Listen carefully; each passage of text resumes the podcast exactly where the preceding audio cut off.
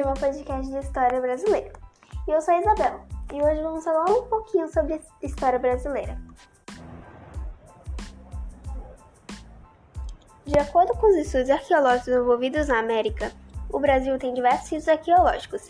Entre os estados que apresentam antigos vestígios da presença humana, podemos destacar primeiramente o estado do Piauí, Minas Gerais e as regiões litorâneas do centro-sul do país.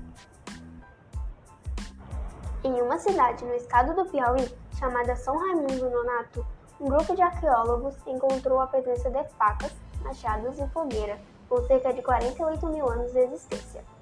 Essa descoberta revela a presença de comunidades coletivas que caçam e utilizam fogo para se proteger e se alimentar.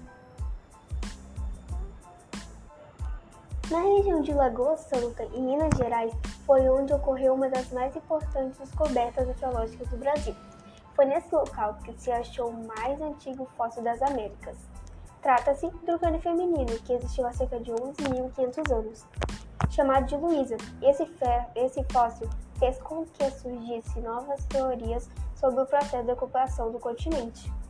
Devido aos traços negroides de Luísa, levanta-se a suspeita de que é uma onda migratória da Oceania, responsável pela ocupação do nosso continente.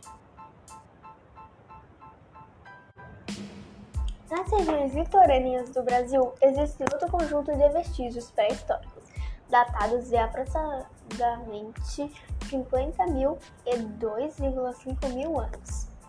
Nestes lugares foram encontrados um monte de e esqueletos de peixes, que indicam a existência de comunidades inteiras que sobreviviam da pesca.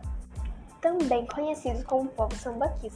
Essa população foram detectadas do Rio de Janeiro, Santa Catarina, Rio Grande do Sul e São Paulo no ano de 2001. O mais antigo sambaqui brasileiro foi encontrado no Vale do Ribeira, em São Paulo. Bom, esse é o meu podcast. Espero que tenham gostado. E né, nos vemos novamente em breve com mais podcasts aqui para vocês. Beijinhos!